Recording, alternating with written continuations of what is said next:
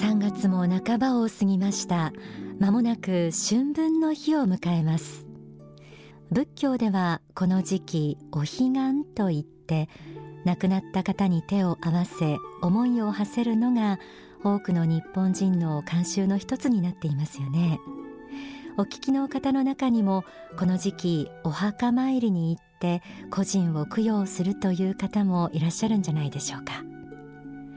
ただお墓の前や仏前で手を合わせるものの個人やご先祖の霊がどういった世界でどんな思いで今どんな風に過ごしているのか生きている私たちにとっては知る由もありません。そんな風に考えると死というものはいつかは誰もが迎えるものでありながら一方でこの世での人生を終えたら人間はどうなるのかについて私たちはほとんど知識がないということに気づきます。誰でも必ず迎える人生の一幕でありながら意外と知らないあの世の話。人は死後一体どうなるんでしょうか？死の先にはどんな世界が待ち受けているんでしょうか？今日はこのあの世について幸福の科学で説かれる仏法真理の教えから学んでいきます。題して知っておくと困らないあの世の話。ではまず死というものを考えるにあたってはどうしても知っておきたい真理があります。それは人は死んでしまったらそれで終わりではないということです。大川隆法総裁の著書命の法には次のように説かれています。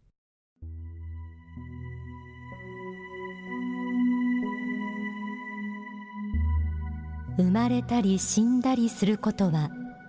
服を着たり脱いだりすることに相当します。死ぬということは魂が肉体という服を脱ぐだけのことなのです。例えば外に出て働いている時には背広を着ていても家に帰ってきたら背広を脱ぎくつろいだ自宅用の服に着替えるでしょう。家に帰ってからも背広を着たままで生活するのでは大変なので家では服を着替えて休みます。一晩休んで力が回復し目が覚めたらああ今日も新しい一日が始まった。朝ごはんを食べたら出かけようと思い背広に着替えて会社などへ出かけます。自宅にあたるのが実在界と言われるあの世の世界です。魂にとってはこちらがホームグラウンドです。そして家に帰るということは死んで実在界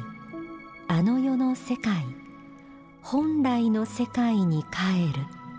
ということにあたります。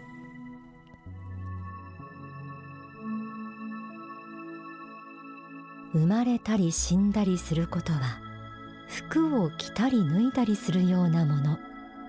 あの世はこの世の仕事を終えて帰る家のようなものだとありました。なんだか読んでいて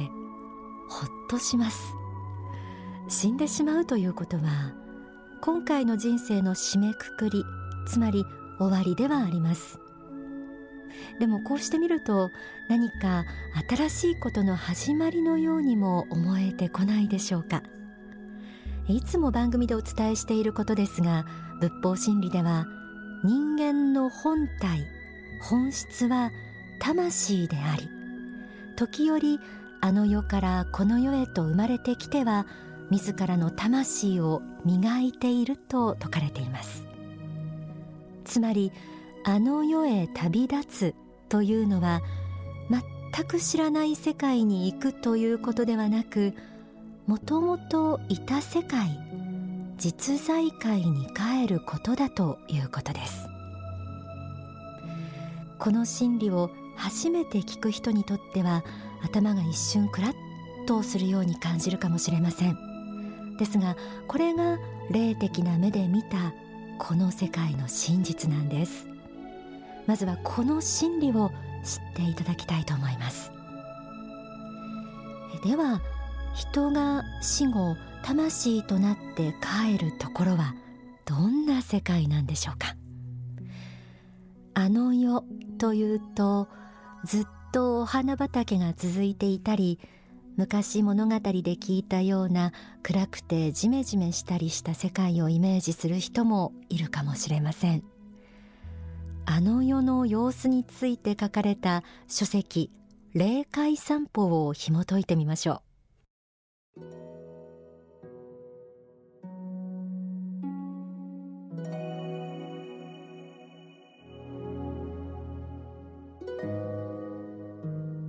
20世紀以降霊界では自動車も走っていますし飛行機も飛んでいます。現代では自動車産業で大勢の人が生計を立てていますがそういう人たちの中には死んであの世に帰ってから他にできる仕事もないからとりあえずなどと言ってあの世で自動車を作ったりしている人もいます。あの世の人もやはり生前にしていた仕事をしたがるものなので自動車を作る人がたくさんいるとそういう世界ができてきます。この世とあの世とは相関関係にあります。この世が発展するとあの世にはまた新たな世界ができてきてあの世の人たちも刺激を受けるのです。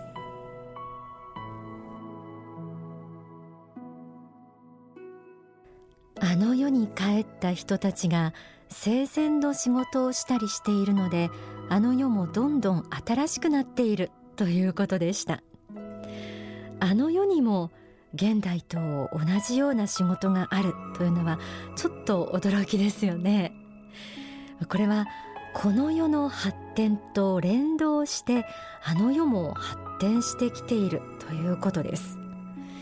でもちろんお花畑が続いているようなゆったりとした世界も多く存在しますがあの世では仕事に生活に忙しい日々を送っている人も多いようです。ちなみにこのさらにもっと高い次元の天国にはそうした地上を映し出すようなものはなく光の世界だとも説かれているんです。さてあの世にはこの世とは大きく違うことがあります。それは心に思ったことがそのまま現れてくるということです。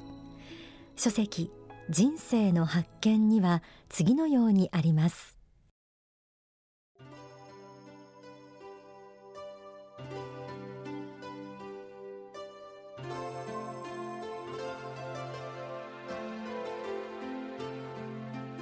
念の使い方を知るということがあの世の修行の一つです。それを知らない人は地上の人間と同じような生活をしています。例えば衣服でも思ったら出てくるということを知っている人は自由自在にファッションを変えていますがそれを知らない人はあの世の服を作るのが得意な人に頼んで作ってもらったりしています。あの世では年齢もだんだん自由自在になってきて自分の好きな年齢になってくるようです。例えば吉田松陰は28歳ぐらいで亡くなっていますがあの世で28歳でいるかというと40歳ぐらいのそこそこの先生という感じでいます。坂本龍馬は32歳ぐらいで亡くなっていますがやはり若いのが好きなようで278歳ぐらいの気持ちでそういう格好をしています。霊人でも少し霊能力が高くなってくると自由自在に空を飛んでいます。天使はそうです。羽が生えて飛んでいます。羽がなくても飛べるのですが羽がないと落ちるような気がするので一応つけているわけです。あの世は念の力つまり思いがすべての世界だとありました。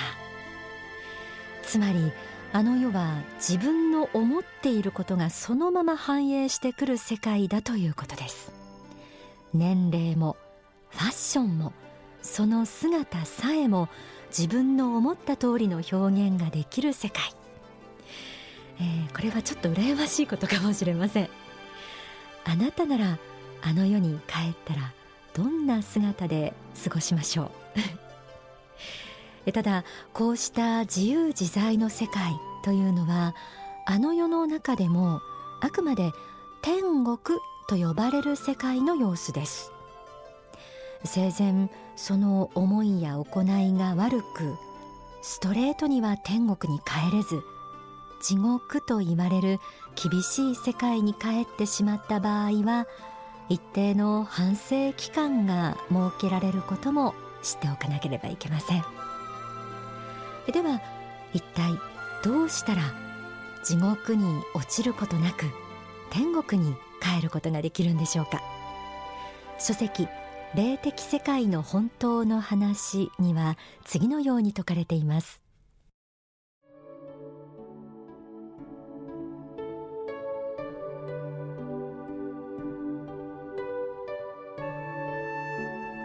天国は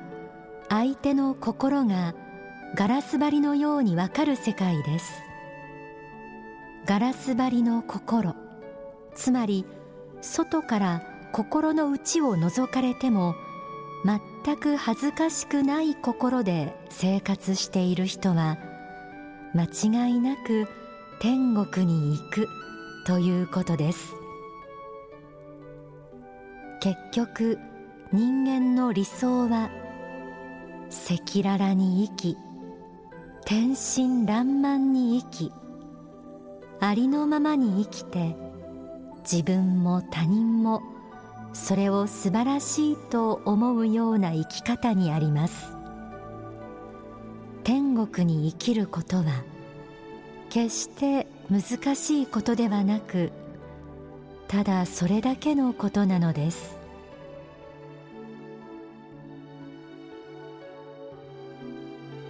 仏法真理の教えには死後地獄に落ちずに天国へ帰るための方法がさまざまな角度から説かれていますが、えー、集約して言えば天真爛漫な心を持っている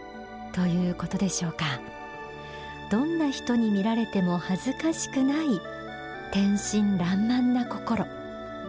それを持つのは実際にはとても難しいことかもしれませんが少なくとも生きているうちから意識しておくことであの世に帰った時に困ることはありません。死はいつかは誰もが迎えるものです。そしてこの世の人生でどれだけ自分の魂を輝かせることができたかによって死後行くべき世界が決まります。あなたも今日からこの霊的人生観を持って生きてみてください。きっと生き方そのものが変わってくるはずです。ではここで大川隆法総裁の説法をお聞きください。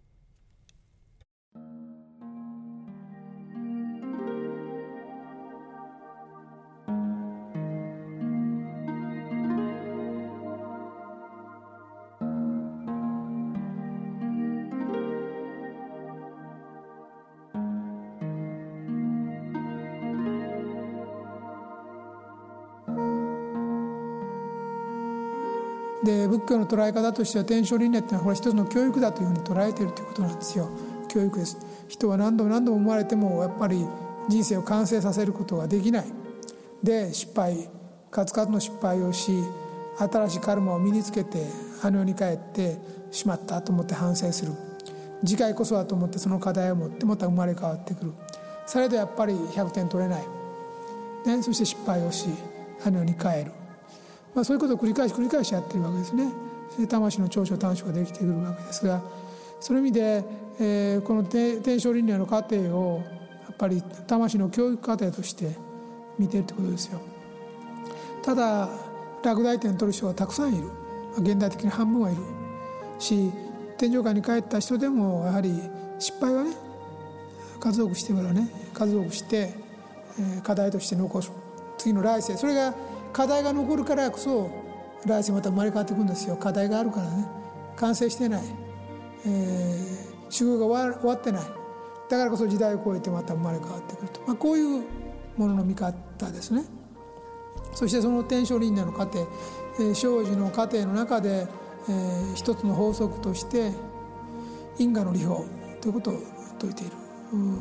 因果の利法っていうのは原因結果の法則ですね。だから簡単に言えば善因善が悪因悪が良いことをすれば良い種をまけばあ良い実りがあると、ね、良い種子をまけば良い実りが来る。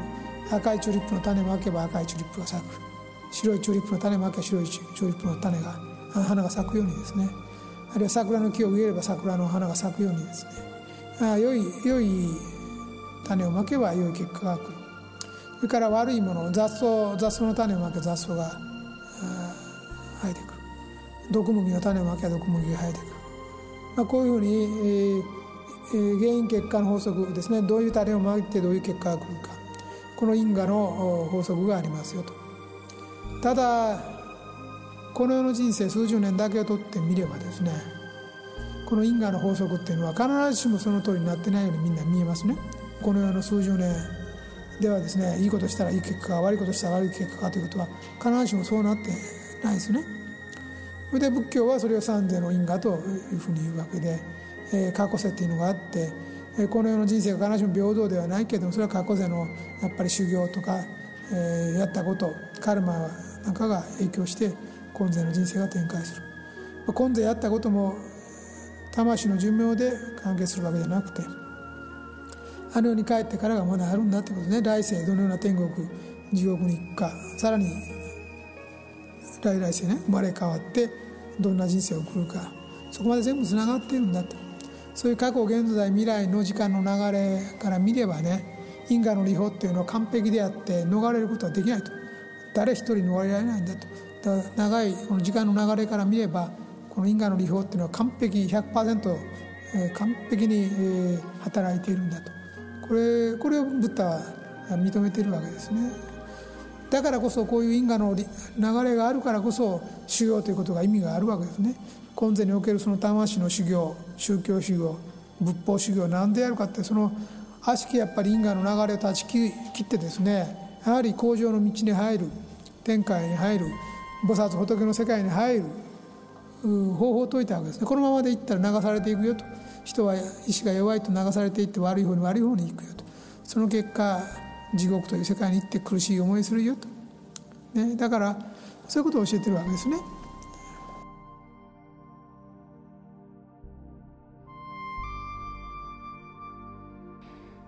今お聞きいただいた説法は書籍復活の法入門の中に収められています。この本のお求めについては番組の最後にご紹介しているお近くの幸福の科学までお問い合わせください。つい先日私の友人のお子さんが19歳で亡くなりました。生まれた時から障害を持って医者に1年持つかどうかと言われながら19年の間奇跡と命の力強さを見せてくれたそんな我が子にご両親はありがとうこの世の卒業式で天国の入学式だねと棺に声をかけていた姿が本当に